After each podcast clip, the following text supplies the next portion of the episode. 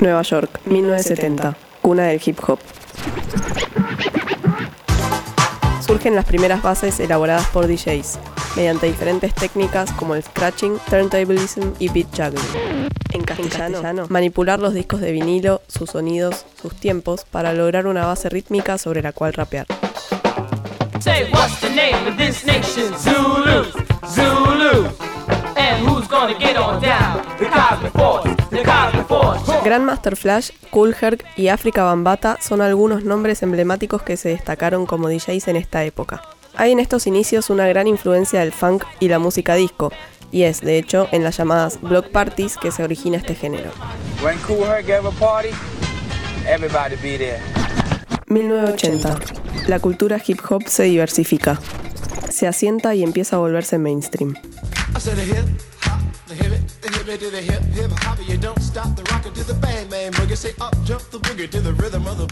Las letras empiezan a tener más contenido, no está orientado solamente a la fiesta.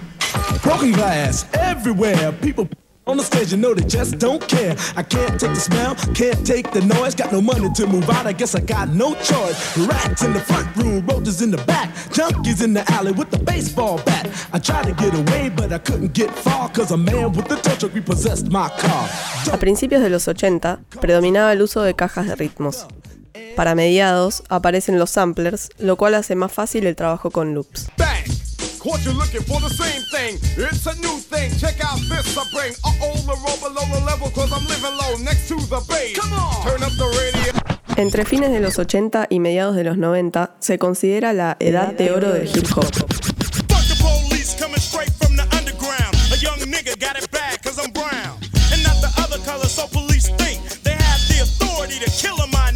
Podríamos dividir en dos grandes grupos a la música de esa época, dada también por una división geográfica, la costa oeste y la costa este de Estados Unidos. Por un lado, en la costa oeste, en ciudades como Los Ángeles y San Francisco, se origina el gangsta rap.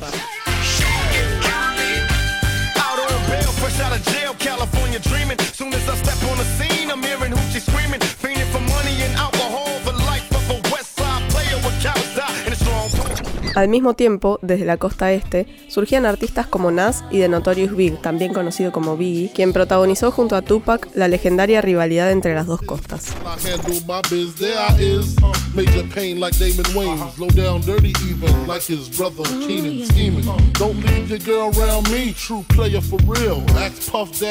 Artistas como el Wu-Tang Clan, A Tribe Called Quest y Jay-Z son otros grandes exponentes de este estilo, característico por dar lugar a la fusión del rap con otros tipos de como el jazz, RB y sobre todo el soul. Quienes tuvieron un rol crucial también dentro de este estilo fue un colectivo de hip hop llamado Native Tongues, formado principalmente por los Jungle Brothers, De La Soul y A Tribe Called Quest. It in your boom it in in your Jeep or your Honda or your Beamer or your Legend or your Benz. The rave of the town to your foes and your friends. So push Ellos a la vez formaban parte de un movimiento internacional, Zulu Nation, que se caracterizaba por promover una alternativa pacifista en un momento en que primaba la violencia entre pandillas. Native Tongues se caracterizó además por abordar en sus letras temas como el racismo o la libertad desde un lugar de positividad y reivindicando su identidad afrodescendiente. Cool and quiet. But quick to start up a riot, I write the rhyme. Bums insist to bite it. I wear no gold around my neck, just black medallions. I show the homes of three black stallions. Usaban beats de un BPM alto y fueron quienes introdujeron el uso de samples de jazz, algo que después terminó siendo la esencia del hip hop de la costa este. Desde este lado de la costa y con estas influencias se formaron los Soulquarians. You say one for the trouble, two for the time. Los Soulquarians fueron un colectivo de artistas que grabaron material entre 1998 y 2002, y el nombre se debe a que los fundadores eran todos del signo Acuario. No hay publicaciones bajo ese seudónimo. Fue más bien un nombre que englobaba a un grupo de personas que trabajó en un mismo momento, en un mismo lugar. Los míticos Electric Lady Studios, fundados por Jimi Hendrix. En ese entonces, artistas como D'Angelo, Erika Badu, Jay Dilla o Common estaban ocupando los estudios trabajando en su propio material, pero de a poco empezaron a cruzarse y a colaborar en sus diferentes obras, nutriéndose de su talento, pero manteniendo a la vez cada uno su propio estilo. Lo que sí nucleaba y caracterizaba a todos ellos era la búsqueda artística desde un sonido más orgánico, en un momento en que la música mainstream y exitosa había adquirido un carácter un tanto rígido, en el que predominaban las bases y samples digitales. Se trataba también de siempre intentar elevar la vara o empujar los límites desde un lugar de exploración, sin tener como horizonte el éxito comercial.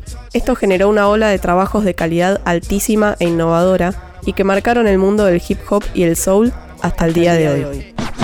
Algunos discos fruto de esta colaboración fueron Voodoo de D'Angelo,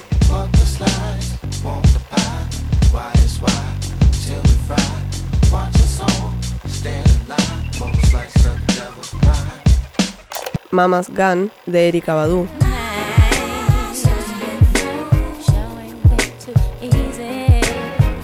Things Fall Apart de The Roots, Like Water for Chocolate the Common,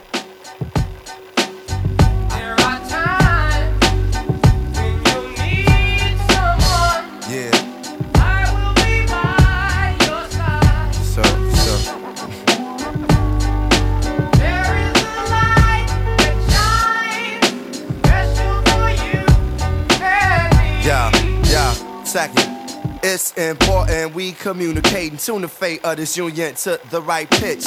Black on Both Sides de Mos Def. Tomorrow may never come. For you or me, life is not promised. Los Soulquarians no inventaron un sonido nuevo, sino que reinventaron aquello que ya sonaba en las radios comerciales. Y no solo dejaron una huella desde la innovación musical en un sentido técnico, sino más bien desde la forma de creación, mostrando cómo desde el trabajo colectivo se pueden tomar rumbos que potencien las creaciones individuales.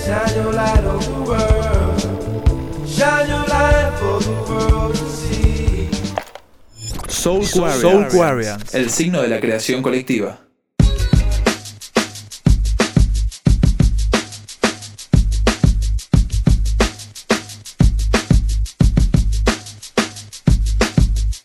Bienvenidos, bienvenidas, bienvenidas a Soul Quadrians, el signo de la creación colectiva. Estoy junto a María, junto a Belu y junto a Lu. Y bueno, hoy vamos a hablar sobre los Soul Quadrians. Hola Fer, como vos decías, vamos a hablar de este colectivo de artistas que marcaron la historia del hip hop. Estos artistas crearon un sonido diferente, un sonido más cálido y suave, reviviendo viejos clásicos. Lo que nos interesó además acerca de este grupo y que nos llevó a querer abordar este tema es que se trata de un grupo de artistas muy talentosos individualmente y que trabajando juntos se nutrieron incluso mucho más, sobre todo en un momento en que el hip hop se había vuelto mainstream, digamos, y que tenía muchas canciones que se volvían hits y sonaban un montón en la radio, ellos se dedicaron a ranchar y experimentar. Y en esa rancheada, como dice Mari, este grupo de artistas creaban con aportes de todos los integrantes. El proceso musical del cual ellos atravesaban no era de forma solitaria, eh, o la forma más convencional que conocemos para, para crear, sino que había una gran participación de, de todos ellos. No había muchas reglas, normas que seguir a la hora de colaborar. Era un proceso del que se nutrían todos, buscaban las coincidencias y las convergencias que tenían entre ellos y así potenciar las habilidades que tenían. Y bueno, más allá del peso que tienen todos estos artistas con sus nombres solistas, la huella más grande que dejaron sin duda es este aporte a la industria musical, demostrando la práctica que llevaron, esta nueva construcción de música. Claro, como una construcción desde el trabajo colaborativo y que además esto también, al ser todas personas muy talentosas y muy amantes de su trabajo y muy fanáticos, enfermos de su laburo, llevaba a que compitan entre ellos, una competencia sana, obviamente, ¿no? Como tratando de ver a ver quién podía hacer mejor el trabajo sobre un beat por ejemplo, a ver quién se lo quedaba, no sé, algo así, se fueron gestando cosas muy tremendas. Autosuperándose en conjunto, ¿no? Claro, En- sí. En lugar de, de- de solistas, dejaron ese traje de solistas y era la búsqueda para potenciarse, pero entre todos. Y supongo que divirtiéndose mucho también en el camino, ¿no? Que la música tiene mucho de, de juego también. D'Angelo, por ejemplo, uno de los integrantes, decía que para él era Soul Quarians era una colección de individuos locos y que para ellos era como estar en la universidad y que es eso, el estar en, en permanente contacto con gente que ama lo que hace y que trata de hacerlo permanentemente mejor, no puede generar otra cosa que algo que esté buenísimo, me parece. Quedarse con eso, la- el resultado y no el nombre el que, que llevara esta, este producto. Bueno, claro, de hecho, por ejemplo, a Questlab lo llaman para entrevistarlo desde la revista Vibe, porque estaba grabando con D'Angelo, estaban grabando Voodoo, que después terminó siendo un disco súper emblemático. Y él, en lugar de, ir y dar la entrevista solo, decidió llamar a todos para que vayan todos juntos a, a dar esa entrevista y contar lo que estaban haciendo. Y de hecho es la única foto que hay de todos juntos que salió en la revista Vibe y que me parece que es reflejo de, mm, esta cuestión de, crear entre todos básicamente y de respetar que no se trata solamente de que un artista en ese momento necesita crear un disco para él como él quiere y llama a las personas que necesita para lograrlo, sino que era una cuestión que eh, fluía un poco más, era esta experiencia desde el juego y desde la creación colectiva. Y en este juego de creación colectiva no, no capaz buscar un sonido nuevo o algo que se adueñe uno solo, sino más bien reinventar y, jugar con la que ya sonaba en las radios comerciales.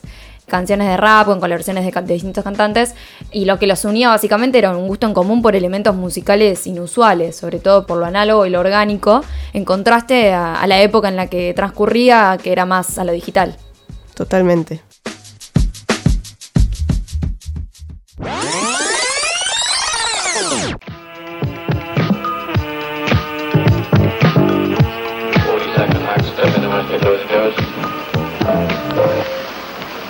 Have a good day. The official adventures of the Great Master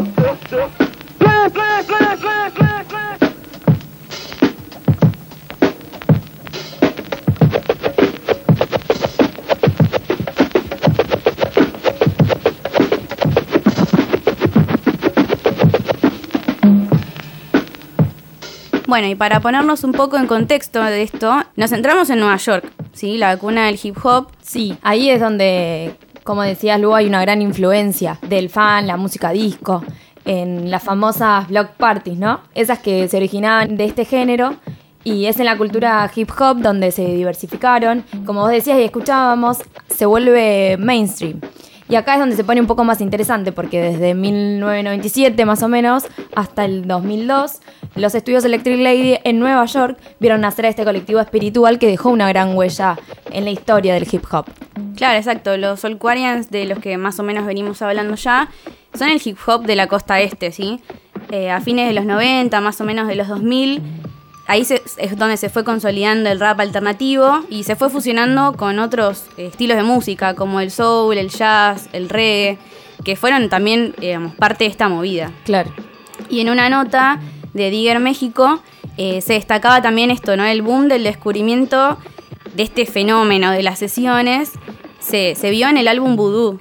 Con Questlove, Jay Dilla, sí, ahí se dieron cuenta de la magia que, que corría por el estudio. Gran álbum. Sí, aparte una curiosidad copada es que D'Angelo usó para crear su propio disco Voodoo el mismo teclado que Stevie Wonder usó para su disco Talking Book.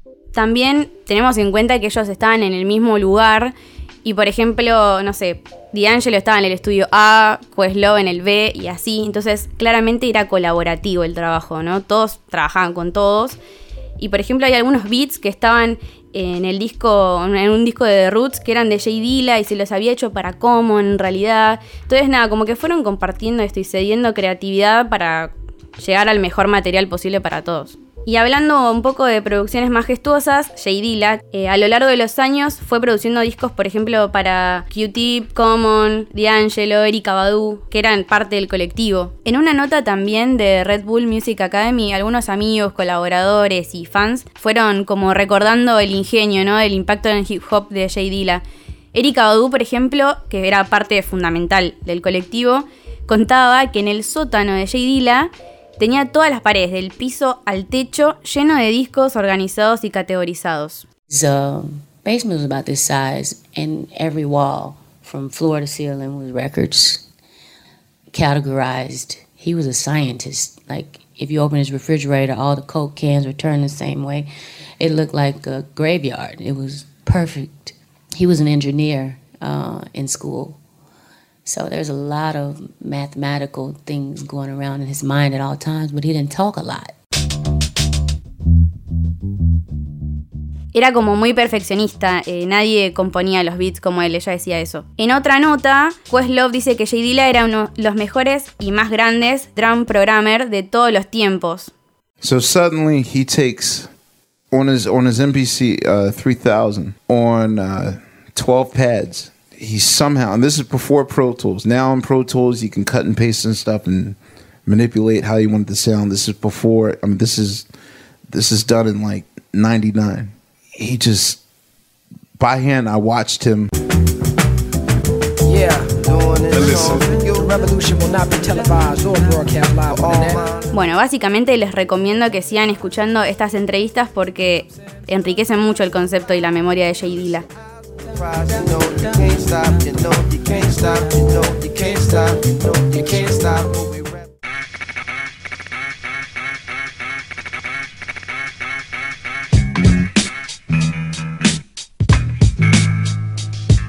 Y ya que venimos nombrando discos, canciones, como premisa para este análisis, eh, yo tomo el punto de partida del contexto, ¿no? En el que se presentaban. Porque como nombramos antes, en el auge de lo digital, ellos fusionaban lo analógico, ¿sí? Para poder componer. O sea, componían seres humanos para después lupearlo y ampliarlo, cuando lo más práctico en realidad en ese momento hubiese sido usar una consola, ¿no? Sí, obvio, lo más fácil, en, tanto en ese momento como ahora incluso, es secuenciarlo y directamente no, no, no tocarlo, sino marcar en la grillita y listo, se terminó. Sí, obvio. Aparte, imagínate que Soulquarians en general, o sea, el colectivo, no respetaba mucho el tema de las reglas de composición para un hit, digamos. Claro, la versión música de paso giro, paso giro, paso giro. Exactamente. Además, ellos, este movimiento en general se tiraba más por lo que son hibridaciones urbanas, protesta, resiliencia, digamos. La mayoría de las letras apuntan ahí, ¿no? A, a un hit de baile, digamos. Claro, en ese momento la, música era mucho más para como para bailar o por ahí tocaba temáticas eh, así de amor con dulce de leche, que, es lo que más vende usualmente. Sí, era como más superficial. eh, y bueno, nada, ellos trataban como de, de cambiar un poco eso, ¿no? Como tener un, hip hop, un rap más profundo, ¿no? Por ejemplo, Devil's Pile de D'Angelo y The Light the Common, ambas proponían un beat de base similar, pero la lírica apuntaba más un mensaje de superación, de protesta, ¿no? Como salir de las dificultades de un entorno de gueto.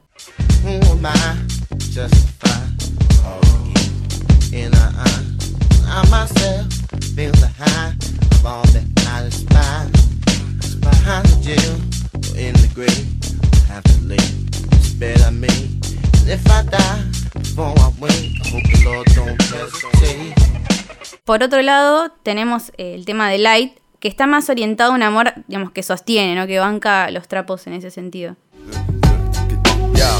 I never knew a la la la a la like this. Gotta be something for me to write this. Queen, I ain't seen you in a minute. Wrote this letter and finally decided to send it. Signed, sealed, delivered for us to grow together. Love has no limit. Let's spin it slow forever. I know your heart is weathered by what studs did to you. I ain't gon' sort 'em 'cause I probably did it too. Because of you feelings I handle with care. Some niggas recognize your light, but they can handle the glare. Algo muy particular de, de ambos dos y en general de, todo el colectivo es que tienen como un mensaje de rap conciencia y el rap conciencia en general tiene esto de las letras eh, súper como conscientes, valga la redundancia, pero deja como de lado todo el proceso estético y toda la ejecución y en este caso todo lo contrario, o sea, tenés a D'Angelo tirando falsetes y tirando magia durante todo el disco. Sí, además eh, hay que tener en cuenta que obviamente ellos parten del rap, pero después, según el, digamos, la esencia del compositor, se van para el funk, para el soul, ¿no? Como que tienen esa particularidad, pero como bueno, hay que tener en cuenta que como componían todos juntos, grababan en el mismo espacio, es lógico que haya similitudes en cuanto a eso. Claro, que en sí no son como similitudes, o sea, son similitudes pero que vienen del, del enriquecer, del como encontrar una mejor forma de hacer las cosas. O sea, yo me reimagino a, no sé, a D'Angelo tirando el ampli para la pared para ver cómo suena la guitarra con el ampli sonando, no sé, pegándole a la pared y volviendo, no sé, cosas así, flasheras de, de, nerd musical. Sí, además, no sé, por ejemplo, te pongo un ejemplo, ¿no? Devil's Spy, la canción, que en realidad, o sea, pa- parte del rap, pero tiene como un, un estilo más RB, fusionado con el soul. En lo que es, digamos, la, la primera parte escuchamos una voz más, no sé, de coro, haciendo una especie de melisma.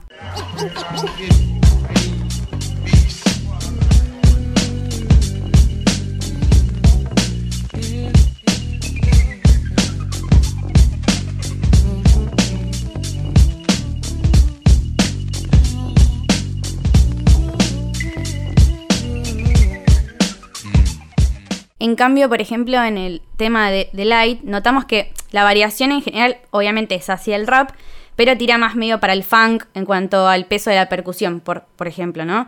Y una especie de Hammond en el fondo.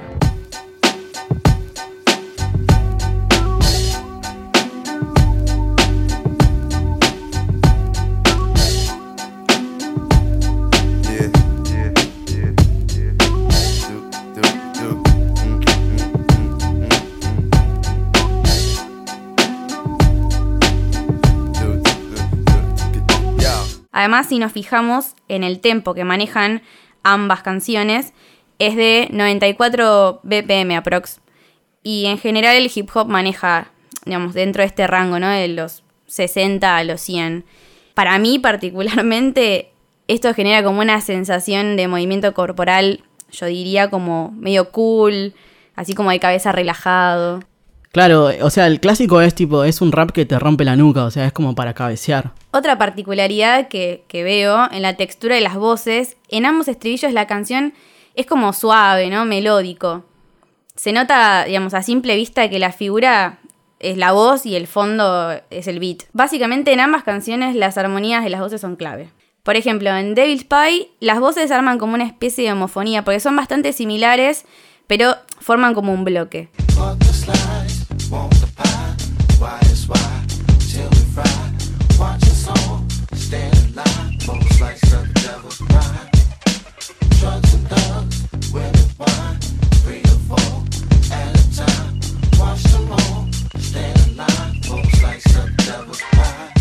En cambio, de, de Light, ¿no? La resalta como la voz principal.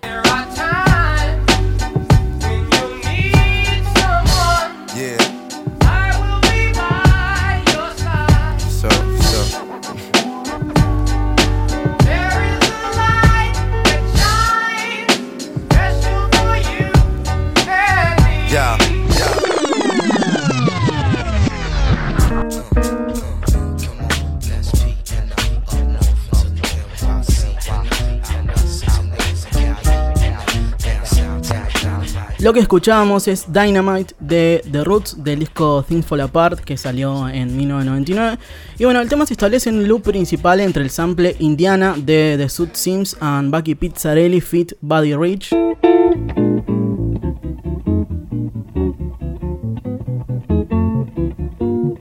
El sample estaba picheado para abajo.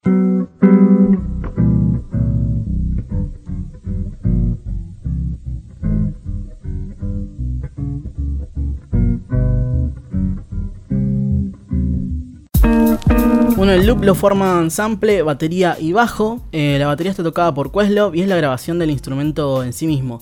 Para los bateros la repetición es medio un desafío porque es difícil que algo te salga igual durante tanto tiempo. O sea, tenés que, no sé, practicar para un tema de 3 minutos de loop, tenés que estar 30 minutos, te tiene que salir igual tranquilamente. Y bueno, depende mucho de, la habilidad del baterista. Questlove igual la, la rompe toda, pero eh, depende mucho de la habilidad. Se habla mucho de que entre más repetición tenés, más probable es que te pierdas.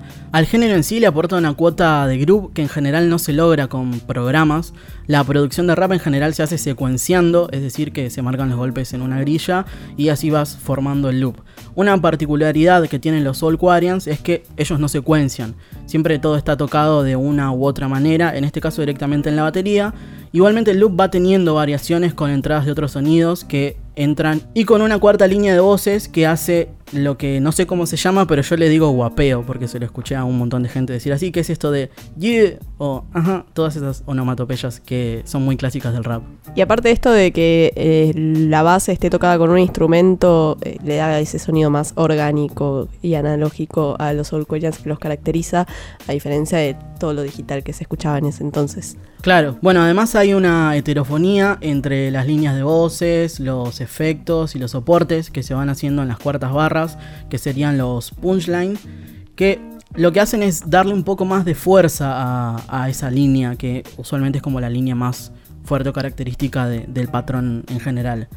Y la canción en lo que es el clima va manteniendo como una ondulación, es como ondulada, digamos, como para hacerlo medio metafórico.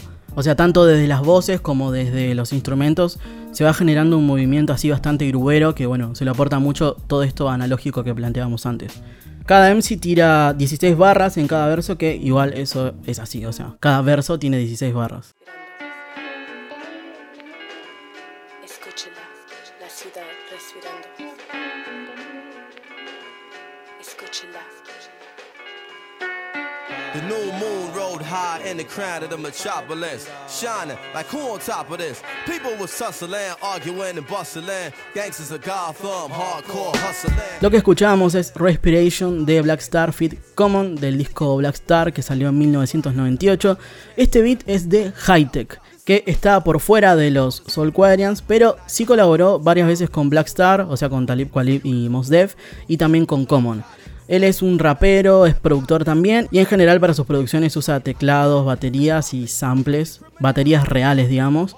Y este es un beat clásico de- del rap en general. De hecho, antes cuando se podía como usar cualquier beat y nadie reclamaba nada, en las batallas de freestyle se usaba mucho este beat en las primeras competencias de, de escenario. Se establece un loop 4x4 con un sample que se llama Theme for the Fox de Don Randy.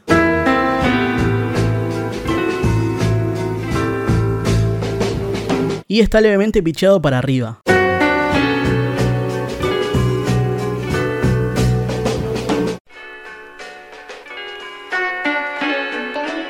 Bueno, para quien no lo sepa, el proceso de sampleo es, bueno, hacer crate digging, que es así como se le dice al verbo este de buscar entre vinilos, digamos, o sea, en inglés. Y ahora representa más el verbo de buscar material para samplear. Una vez elegido, lo tenés que cortar y después acoplarlo a la canción. Esto se hace pitcheando y el pitch lo que hace es sobre el sample subirle o bajarle la velocidad y a la vez subirle o bajarle un semitono. O sea, si tenés un sample que tiene la dominante en Do, un semitono arriba es Do sostenido, un semitono abajo es Si bemol. Por cuestiones de copyright a veces se lo acelera bastante para que no se lo detecte o a veces incluso se recrea la pieza. Los elementos de este tema son sample, batería y bajo. Sé que Hightech toca la batería por lo que creo que el loop está hecho con la batería. Otra forma de no tocar la batería y aún así no cuantizar los golpes es haciendo finger drumming con un, sample de bombo, caja y hi-hat. De esta manera también logras darle un toque humano y con groove a la producción. Eh, puede ser también, eso también se puede hacer. Como en el anterior tema hay heterofonía, en este caso los soportes de las voces no se los hace el mismo MC, sino que es como una segunda línea de grabación y lo hacen todos los MC al mismo tiempo. En la producción seguramente se grabó una línea de soportes con todos los MC así haciendo los guapeos al mismo tiempo.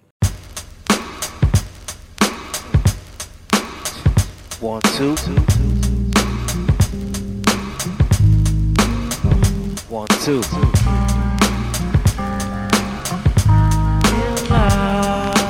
Bueno, esto que sonaba es Fall in Love de Slam Village del disco Fantastic Volumen 2 que salió en el 2000. El análisis de este tema es el que me parece como más interesante de los tres por algo que es técnico y es que el loop se establece como en un overlay de samples. No estoy muy seguro de dónde viene el bajo, creo que son solo los dos samples que, ahora vamos a escuchar.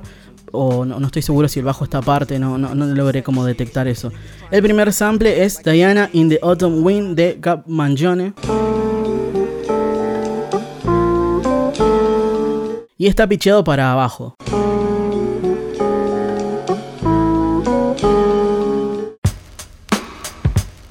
El pitch para abajo, además de sacarle velocidad y bajarle un semitono, lo que hace es como sacarle felicidad, por decirlo de alguna manera, para hacer un beat de rap más crudo y más old school. En general los samples, así como muy felices, no, no transmiten, o sea, no, no transmiten lo que busca el rap.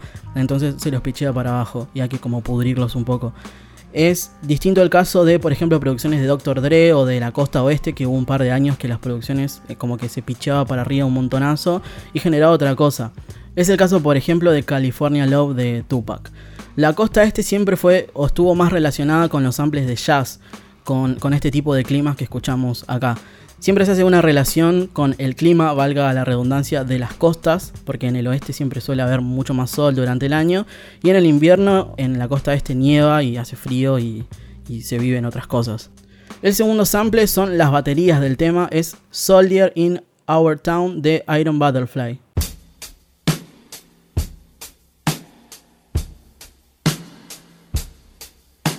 Y esto está pichado para arriba.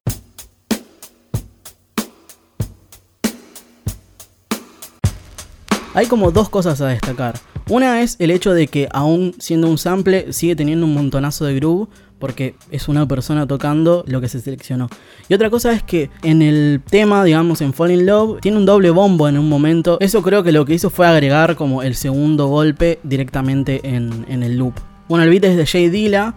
En ese momento su AKA era JD y él solía grabar los instrumentos o si no se ampliaba con una samplera que es como un instrumento en sí que es la MPC 3000, es como clásica de él. De hecho ahora en algunos lugares se vende como la MPC de Jay Dilla. Y esta MPC no lleva como computadora, digamos, no es que tenés una computadora de por medio a la bandeja de vinilo para samplear, sino que directamente es de bandeja de vinilo a MPC. Y esto hace que durante todo el tema hay como una línea que es solamente de frituras, que es porque, digamos, el vinilo estaba en esa calidad y directamente queda ahí. Le aporta algo muy copado. El tema se establece en dos samples con el estribillo más bien cantado, pero solo como entonado, no, no es que tiene un montonazo de técnica y bueno, los raps.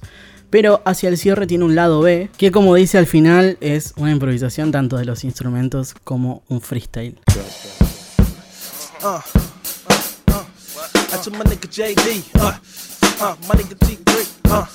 That's my nigga JD. Uh, uh, my nigga T3. Uh, oh, 510. Uh, dude, y'all. Uh, y'all going out to my nigga Bus. Stars and all my other motherfuckers. What up to those guys the bus? Us try to get us, us. Cause they know just bad as hell. Yo, I get them mic, uh, flow. But niggas didn't know that I am a two, three, mic. Yeah, I, I do what I do, I like to get down tight, right. Cause sometimes we get down at night. Yo, some niggas wants to try to fight us. Yo, alright, alright, alright. Yeah, freestyle shit. Y hablando de Jay Dilla, vamos a hablar un poco de las influencias que dejó Soulquarians a lo largo de, de la historia, digamos, de, de la música. ¿Por qué en particular Jay Dilla? Porque la mayoría de, de, de, los artistas que vamos a nombrar ahora son artistas que idolatran un montonazo a Jay Dilla en particular. Sí, como que su forma de trabajo influyó en la forma que ellos empezaron a entender el sample y cómo aplicarlo, ¿no? Claro. Al primer artista que vamos a, a escuchar es a Kanye West. Es difícil no conocer a Kanye West, ya sea por sus dichos excesivamente polémicos o por su música.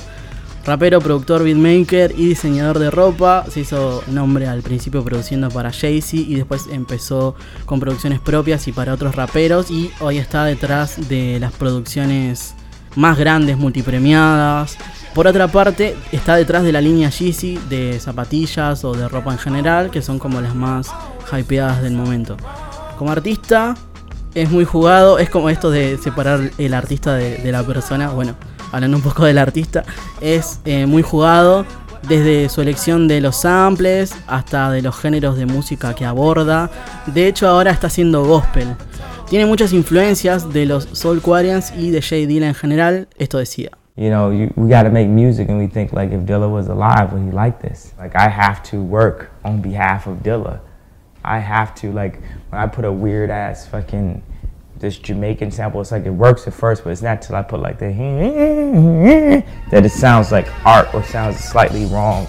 And now we'll go to the radio. Now that it's wrong, motherfucker. Now play this. Play this five minute song that completely fucks up your programming. Like play this. You know that's you know that's in lineage of it's it's it's the best respect that we can pay to like great artists that have inspired us so much is to never fucking never sell out. Cuando sampleamos, pensamos en si Jay Dilla estuviera vivo, si le gustaría. Eso es un flash. O sea, es. Creo que él mismo dice al final. Es como la máxima muestra de respeto que podemos tener hacia él. Otro de los artistas que vamos a escuchar es a Joey Badass. Lo mismo que Kanye, es poco probable que no conozcas a Joey Badass, rapper, compositor, productor, actor, y forma parte de Pro Era, que es como un colectivo de raperos y productores de la costa este. Lo estaban entrevistando post presentación de su disco Badass, que es B4.DA. signo de pesos, signo de pesos, que, o sea, él mismo en, en esta entrevista explica que es como Badass Before Money. Un gran disco que sacó en el 2015 y le preguntaban esto. Who is the best producer in hip hop? DJ Premier or Dr. Dre? If you were to if you were to pick your favorite producer of all time, number one, would it be one of those two? Jay Dilla. Jay Dilla. Yeah. Interesting. So you would pick Jay Dilla over Premier? Yeah. I, in, in all honesty. No, I mean th- that's what's up. I mean, you know, I mean Jay Dilla is definitely one of those big names up there. Now, why why Jay Dilla? Just because every time I hear a Jay Dilla beat, it, it hits me right in my heart. Like, you know, it hits me right in my soul. Like, you feel that shit every time. And, and not to say you don't feel the premiere beat the same way, but it's something about Jay Dilla shit. I don't know, it's like the eerie samples or like, you know, however he cut his shit up, it just hits you right in your soul. Do you have like a favorite all-time Jay Dilla beat? Yeah, um, it's called DTFT. Ni Premier ni Dr. Dre. El productor favorito de Joey Badass es Jay Dilla. Y me parece muy interesante la explicación esto de porque realmente siento sus beats. Sí, totalmente. Creo que es algo que prima en, en la obra de, de Jay Dilla y que se destaca mucho. Y que puede que tenga que ver con un sonido más analógico, ¿no? Lo que hablábamos durante todo el podcast, básicamente. Claro.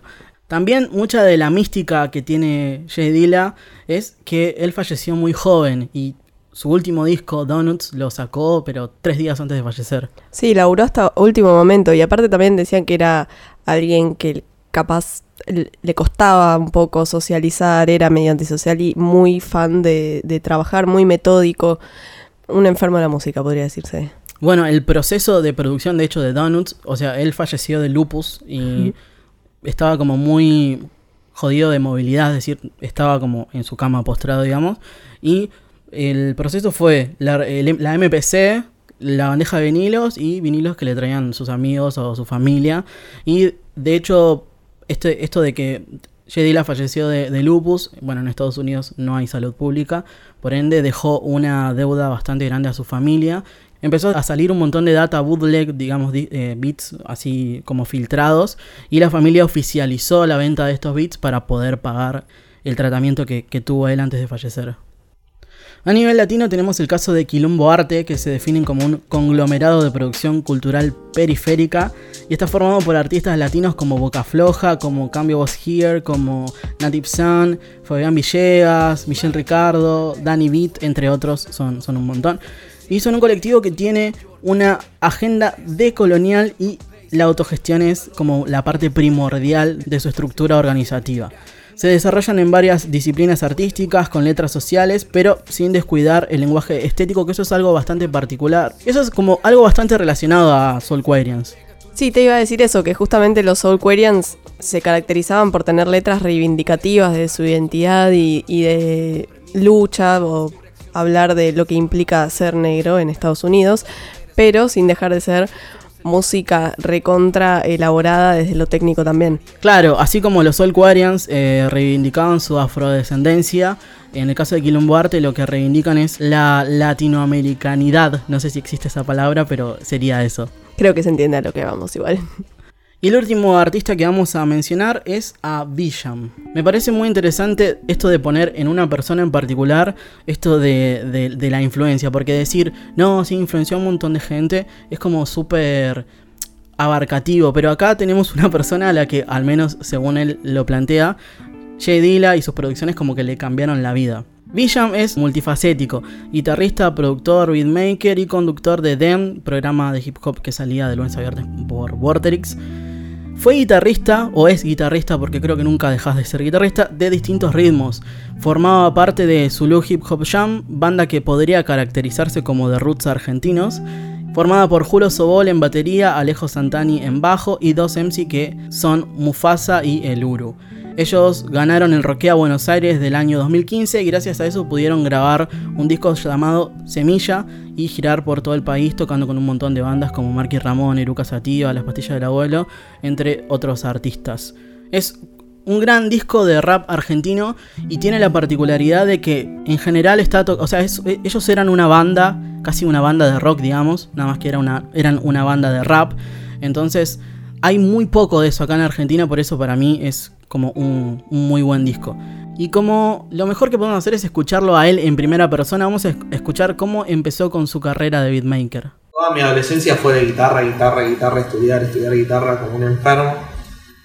Hasta que eh, me empecé a meter más en el mundo del funk y del RB y toda esa sección, viste, más, más contemporánea de la música negra. Fines de los 90, D'Angelo, Erika Badu, todo ese palo hasta que de repente digo, eh, puta madre, todas estas producciones me están rompiendo la cabeza, ¿quién las hace? Y ahí es donde doy, para mí como el Messi de la producción, que es Jay Dilla, doy con él y digo, ah, este es el tipo que hace todo, y de repente leo y dice, no, batería por Jay Dilla, piano por Jay Dilla, sample por Jay Dilla, bajo por Jay Dilla, y digo, este tipo es multifacético. Y digo, ¿cómo me gustaría hacer esto? Que es algo que por ahí en los demás estilos, por ahí en el rap ya es más, es común, es común que la producción esté a cargo de una sola persona bajo el nombre de beatmaker. Sí. Pero en los demás géneros no es tan común, en los demás géneros es más común que haya una batería, un, baterista, un bajista, un pianista, etc. Entonces me llamó mucho la atención ese proceso y ahí es donde me, me empecé a volcar al mundo del beatmaking, más que nada de la samplera, donde sampleas baterías, eh, samples, eh, bajos, eh, de todo, ¿viste? voces, lo que vos quieras, todo tratando de, de lograr como, como, una homogeneidad sonora y una característica que te define a un beatmaker o un productor Él, como muchos productores, se centran en la influencia y el legado que JD la dejó. Esto desde lo técnico influye el intentar llevar los beats a lo más analógico posible. Si bien se utilizan samples, tanto en la batería como en los bajos, él evita un montón el cuantizar y los graba haciendo ya sea finger drumming o con el instrumento directamente, o sea, breaks de batería y demás. En este audio, Bisham nos cuenta por qué considera que Jay Dilla es su productor favorito y por qué. Acá tengo la casaca de Jay Dilla en mi puesto número uno. Para mí, nada, como el Mozart de los beats, a otro nivel, un extraterrestre, no era humano. Este tipo en este planeta vino a hacer algo único y magnífico. Y es Jay Dilla, mi productor preferido, mi máxima inspiración. Todos lo saben. Eh, para mí fue como un cambio, un quiebre en, en la cultura a nivel sonido, a nivel beatmaking y lo que más rescato es que es un productor que tranquilamente no necesitas que haya un rapero arriba rapeando. Escuchás sus beats y puedes estar horas, días, semanas, meses, años, como estoy yo, escuchándolo a Dila, que eh, la vas a pasar muy bien. Así que número uno, Jay Dila, Rest in Peace, GOAT, para mí el mejor de todos los tiempos.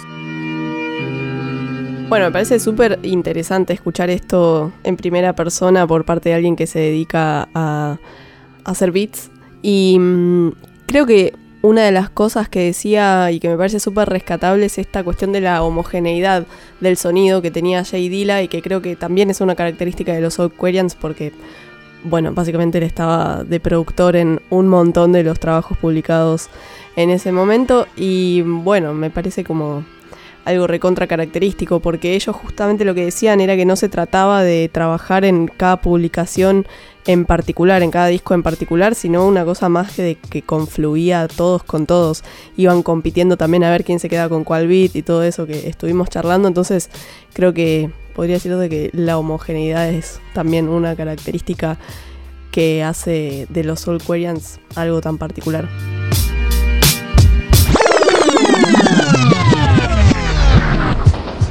Bueno, vamos cerrando este episodio.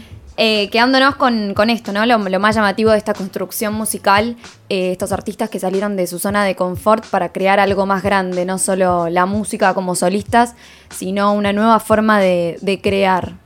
Como escuchábamos recién, han trascendido a lo largo de la historia, han generado una forma de, trabajar que hoy se utiliza en varios géneros actuales, como por ejemplo el trap, este, este modo campamento lo hacen varias, varias productoras, Red Bull lo hizo, Warner lo hace, eh, o mismo los artistas emergentes lo hacen. Tal cual. Y no solo en la música, ¿no? En otras expresiones artísticas también.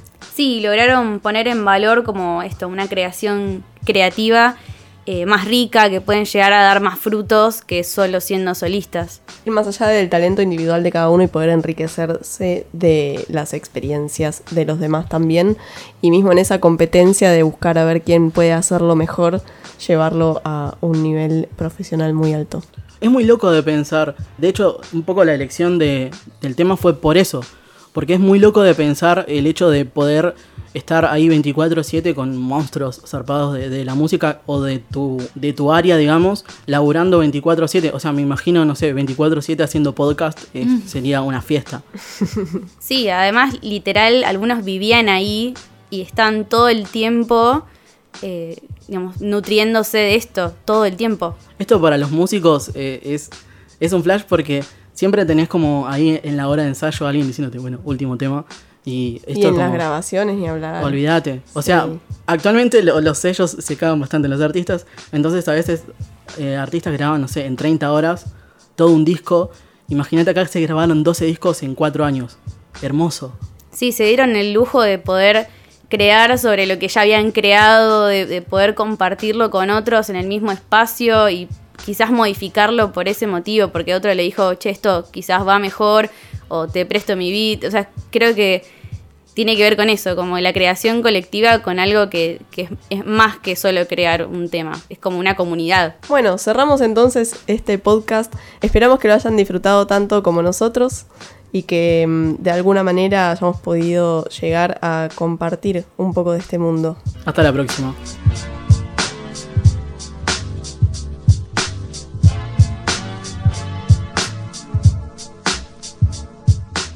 Producción, guion y grabación, Luciana Centurión Nakano, María Urdiales Goyeneche, María Belén Ruiz, Iván Fernando Verón.